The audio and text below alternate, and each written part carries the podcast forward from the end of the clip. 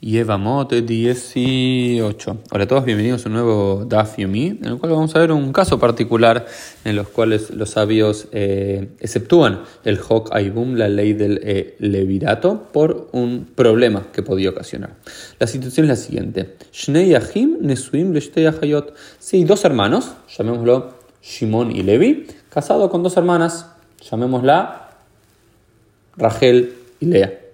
Si Shimon y Levi están casados con Rachel y Lea, pero Shimon y Levi tienen otro hermano más, no casado con las hermanas, pero Shimon y Levi ambos mueren sin tener hijos.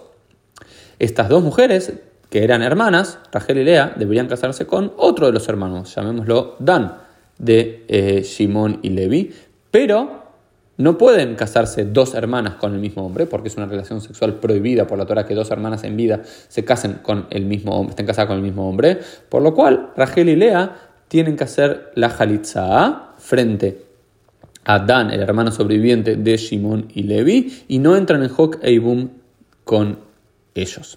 Es un ejemplo en los cuales, nuevamente, eh, los, hajamim ¿sí? Eh, entienden que hay muchas excepciones para cumplir la ley del eh, levirato. Esto fue un poquito el Dafium del día con una perlita de la quemará. Nos vemos mediante en el día de mañana.